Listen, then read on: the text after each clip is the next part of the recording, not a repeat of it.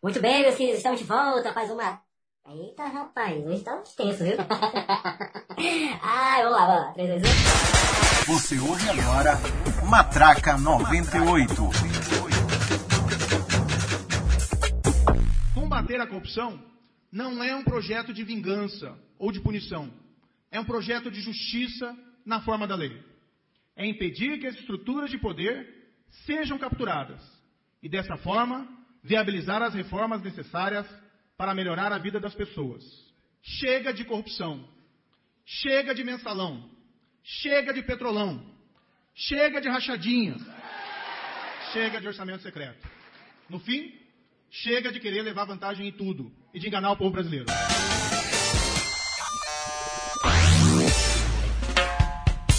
Muito bem, meus queridos, estamos de volta para mais um episódio do Matraca 98, aqui o seu podcast favorito na podosfera maranhense, por que não nacional, né? Falando de política, é, de um olhar mais centralizado no Maranhão, mas olhando para o Brasil todo. Até porque essa política universalizada que a gente vive, né, a gente não pode descartar as coisas. E hoje, né, nesse dia maravilhoso que a gente grava aqui, eu não estou sozinho, estou com ele, meu amigo Bruno Gonçalves, meu querido, como é que você está? Renato, é um prazer estar com você de novo aqui no podcast Matraca 98. A gente que veio aí de um hiato, mas passamos os percalços, conseguimos nos reunir para poder conversar um pouco aí sobre a política maranhense e a política nacional com muitas novidades, inclusive. Correria grande, né, meu querido Bruno? Correria grande, na verdade, é por isso que a gente tem esse ato aí, mas estamos aqui.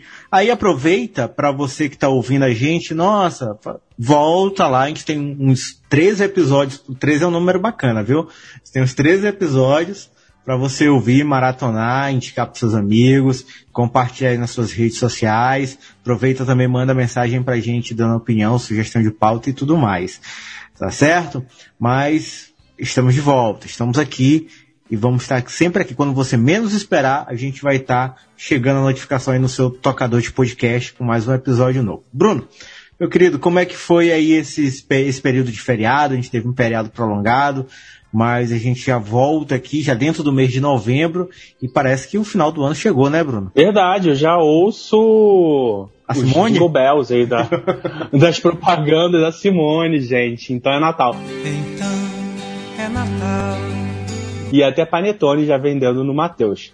Bom, é... o que a gente tá é novembro, novembro negro, né, cara? E também novembro azul, ou seja, duas pautas aí bem interessantes é, dentro desse mês, que um é sobre a prevenção ao câncer de próstata, né, chamado Novembro Azul, e o outro de combate ao racismo Novembro Negro.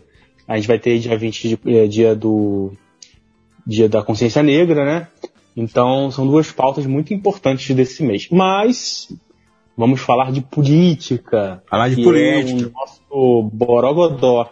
Esse negócio maravilhoso. Nós temos então nós temos a entrada de um novo animal, né, um novo ser vivo nesse debate da política. Depois de Camarão e Lula, agora temos um marreco.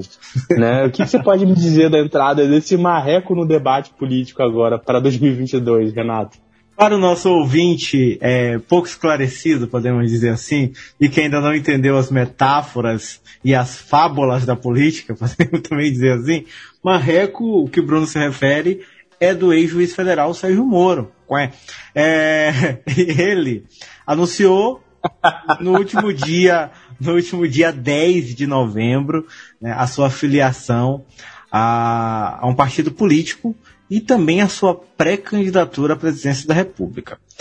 Por mais que depois que ele tenha saído lá do governo Bolsonaro, né, por conta daquelas questões de interferência na Polícia Federal e tudo mais, e ele tenha se podemos, se, podemos dizer que ele se evadiu para os Estados Unidos, assumiu um emprego por lá, disse que não ia entrar na política, mas isso foi da boca para fora, como quase tudo que esse cabra fez durante a sua vida pública, né, desde quando era juiz lá em Curitiba. E agora ele anunciou, né, como você pôde acompanhar aqui na abertura desse programa, ele anunciou a sua chegada ao, ao, a, as fileiras, as trincheiras políticas para ser um dos nomes para as eleições de 2022. E como é que tu avalia isso, Bruno? Tu acha que isso mexe no tabuleiro do jogo político, porque a gente hoje tem a polarização Bolsonaro versus Lula, Lula versus Bolsonaro, com vários peões de terceira via tentando ganhar engajamento, mas não conseguindo êxito promissor, né? É, como é que tu vê essa chegada do Moro no meio dessa confusão toda? Olha, o Moro, ele, inclusive, está fazendo uma análise muito interessante. É, não lembro agora qual o jornal e nem qual o colunista, mas o Moro ele chega é, de forma muito estranha, né, para a disputa presidencial. Ele faz uma filiação é, totalmente assim apolítica, né, em Brasília, é, ao Podemos, partido Podemos. Mas se você for ver, você vê que é uma filiação sem gente, assim, sem, sem povo, uh, sem grandes nomes da política, né, também, mesmo que, enfim, ele não tenha feito acordos ou alianças já prévias, mas ele, enfim, tá ali esvaziado, né, digamos assim, politicamente. Então eu acho que ele vai tentar é, jogar até abril ali, que é o prazo, né, final da, das candidaturas estarem postas, com a antipolítica mesmo, que é da onde ele surgiu, né, essa antipolítica que elegeu Bolsonaro, e, enfim, e também estava atrelada a ele, e depois se divorciou um pouco do Bolsonaro e vai seguir com ele. Mas, é, voltando na análise, a análise dizia que talvez ele possa se cacifar nessa pré-candidatura à presidência para tentar o Senado. É, eu pensei isso também, Bruno, tu acredita? Eu ia até comentar isso antes de tu falar sobre isso, porque isso dá uma projeção para ele, uma visibilidade política, né, a publicidade política, que eu acredito que no futuro o Tribunal Superior Eleitoral tem que começar a rever esse tipo de comportamento, porque é um material publicitário eleitoral, pré-candidatura, lançamento de pré-candidatura, ato de filiação e tudo mais. Tanto para o bem quanto para o mal, de forma universal, é um material eleitoral. E o Moro faz disso a, a sua primeira, o seu primeiro palanque político, né? Essa filiação que já vem se arrastando há duas semanas, desde o anúncio que ele iria se filiar ao Podemos, e hoje ele fez um discurso, um discurso até é, interessante, porque ele fala, a gente acompanhou na abertura, a gente, vou botar aqui de novo para você ouvir. Combater a corrupção não é um projeto de vingança ou de punição. É um projeto de justiça na forma da lei. É impedir que as estruturas de poder sejam capturadas e, dessa forma, viabilizar as reformas necessárias para melhorar a vida das pessoas. Chega de corrupção. Chega de mensalão. Chega de petrolão.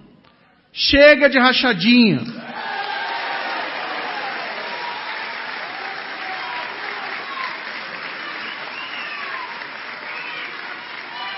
Chega de orçamento secreto.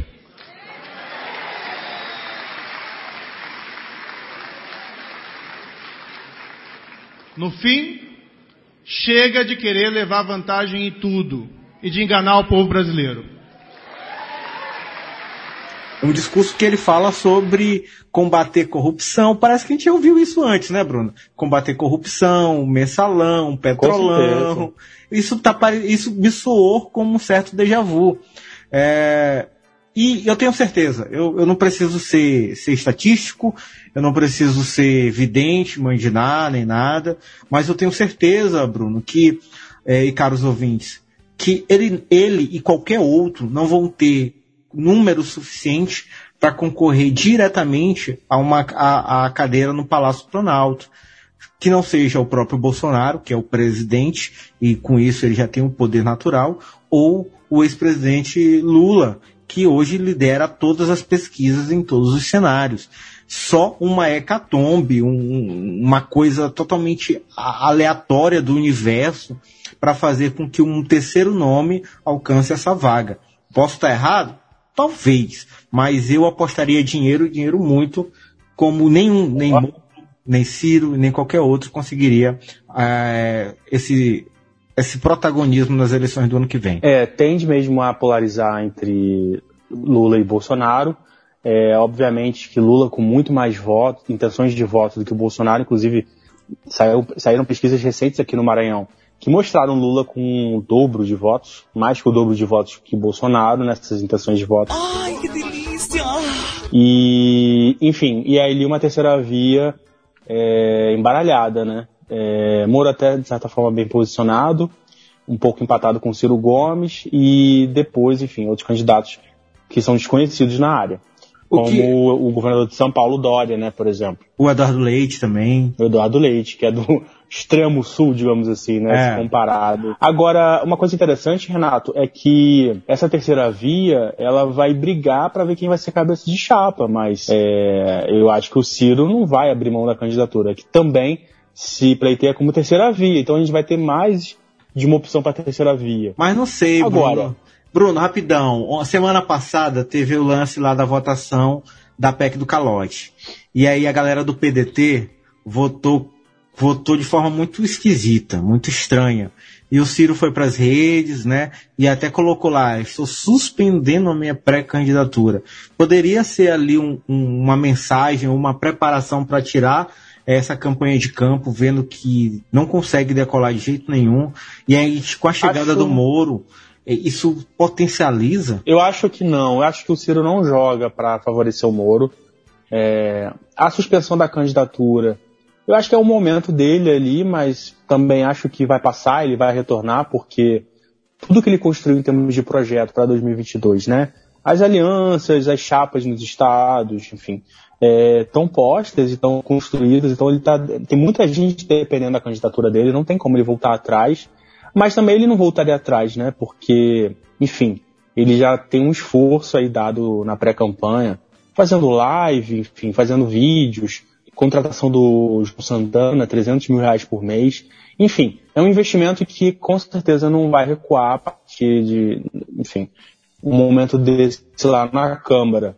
Eu acho que ele tenta se distanciar, se não ficar parecido com esses deputados que votaram a favor, inclusive votaram de novo depois de um segundo turno, né, que aprovou essa semana. Mas ele, ele vai pro pau, acho que ele vai, ele vai tentar a disputa. Agora, uma coisa interessante. Mas não, eu não é, sei. Eu, eu, é eu, desse assunto, né? Bruno, eu não entendo o otimismo dessa galera. Talvez tu possa me explicar isso, tu vive mais de perto com essa galera. Eu não entendo o otimista. Não, otim... Jamais, eu não tenho como é, explicar também. É, mas Bruno, vamos lá, cara. Como é que eu deixo de ter um cargo público e político? Por exemplo, o Ciro, se fosse candidato ao Senado, ele tinha uma eleição garantida. Né? E aí ele estaria lá, dentro né, tendo poder e força de operação. Ele prefere ficar fora de um mandato, sendo, sendo um, um personagem político aleatório. Não estou falando de forma de discriminar, não desmerecendo, mas sem um mandato, sem uma representatividade de fato, do que ficar tentando aventurando pela quarta vez uma, uma campanha que já, já é traçada como infrutífera. Ou então ele pode estar tá querendo, enfim, é, lutar aí pelo futuro, né? Porque é, há quem diga que Lula não vai tentar 2026 a reeleição, caso seja eleito agora ano que vem. E então abriria ali um grande espaço no campo progressista na esquerda para um novo nome, né? E o nome dele já estaria posto desde então. Bom, não sei, né? Tudo isso é especulação, é a análise que a gente pode fazer a partir dos fatos postos, né? Agora, uma coisa que eu estava falando antes é que a candidatura do Moro, se ela for mesmo a, a valer a presidência, ela vai tirar votos do Bolsonaro, né, Renato? Eu fico muito triste, cara!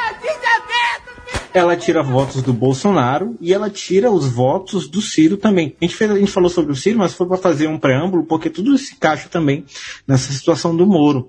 A gente viu é, no evento desse dia 10 no evento de filiação e de anúncio do, do, do, Moro lá no Podemos, que a presença de pessoas como o senador Marco Duval e Eduardo Girão, que até outro dia na CPI da Covid eh, se mostraram fiéis escudeiros do, do bolsonarismo. É, é verdade. É, vamos ver até onde isso vai acontecer, porque eu, enfim, vão ter pessoas que vão, vão defendê-lo, de fora do Podemos, é claro, de outros partidos, mas vai ter, vão haver pessoas que também não vão, acho que até o fim não, com essa candidatura pelo Podemos, inclusive por conta das alianças nos estados. Você sabe que, bem, né, Renato, que a Aliança Nacional, ela não reflete muito bem na prática o que acontece nos estados. Maranhão é prova disso. Maranhão é prova disso. Maranhão, meu tesouro, meu Enfim, ainda tem a questão de tempo de TV e tudo mais, tudo isso vai implicar lá na frente para Vai, e a própria federação, né?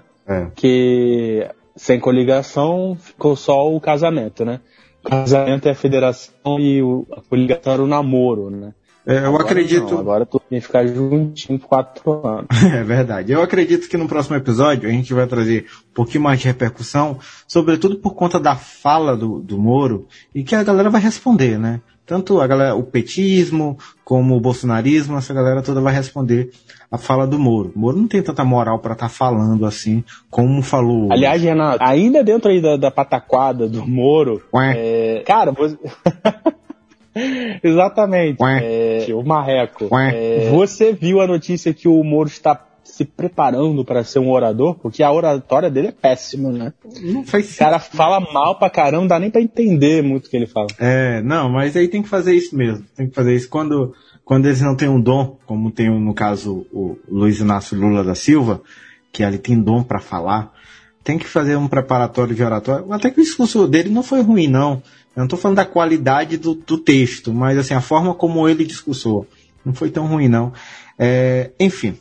É, essa, eu acho que no próximo episódio, Bruno, a gente vai ter um pouquinho mais sobre o que aconteceu depois desse anúncio, né? E, e tudo É tende, isso. tudo tende a, a- a ganhar outras proporções. Você, que, o que para mim é um pouquinho chato, porque isso acaba ofuscando é, pautas que são importantes para serem discutidas, como ontem a aprovação no segundo turno da Câmara da PEC do calote.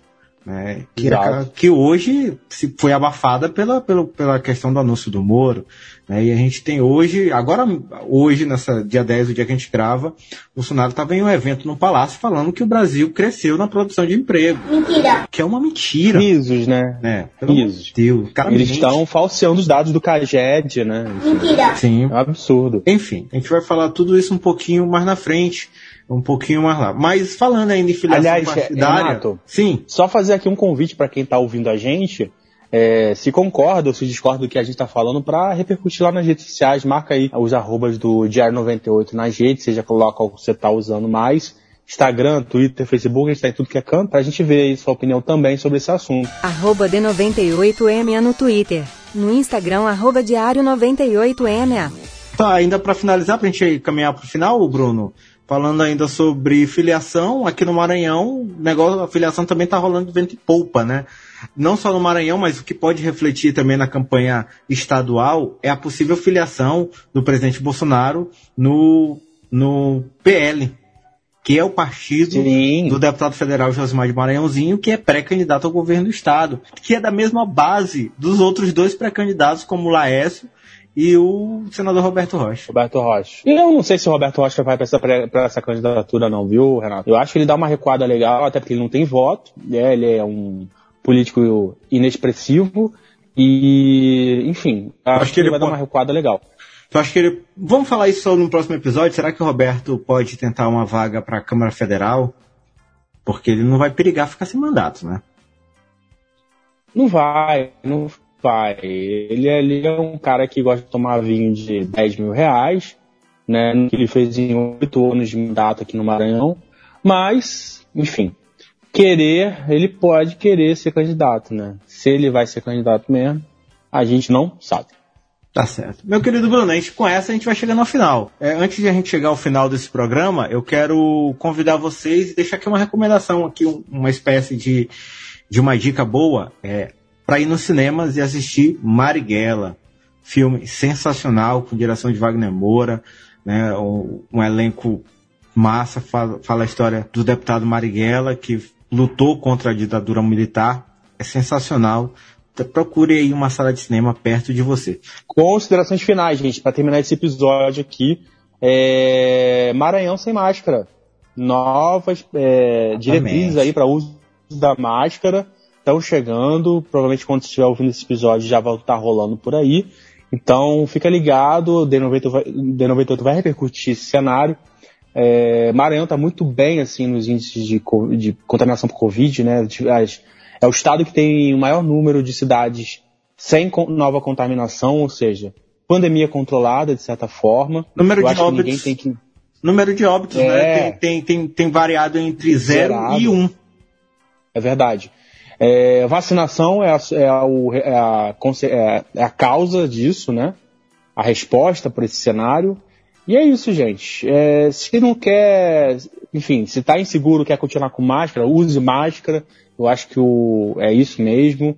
E vamos em frente, Renato. Eu, eu acho que o uso de máscara foi uma cultura que veio para ficar independente da situação pandêmica. Usar máscara é muito bom. Evita que as pessoas fiquem olhando pra tua cara e tu fica olhando pra cara das pessoas. É uma desculpa para tu dizer que tu não reconheceu o fulano chato e por aí vai. Que não espalha bafo. Exatamente. Ô, oh, rapaz, sensacional. Meu querido Bruno, com essa a gente se despede, convidando vocês a seguir. Acompanhe a gente pelos nossos agregadores de podcast. Acompanhe o diário98.com.br. Segue, segue a gente nas nossas redes sociais. Um abraço a todos e até a próxima. Mandando um beijo aqui pra Natasha e também pra minha querida amiga Luciana Soares, que eu tô morrendo de saudade. É isso, Renato. Então até o próximo episódio. Espero que esteja também com os nossos integrantes também da, do D98 e muita coisa pra gente poder debater desse, desse cenário. Um abraço, tchau. Tchau. Falou.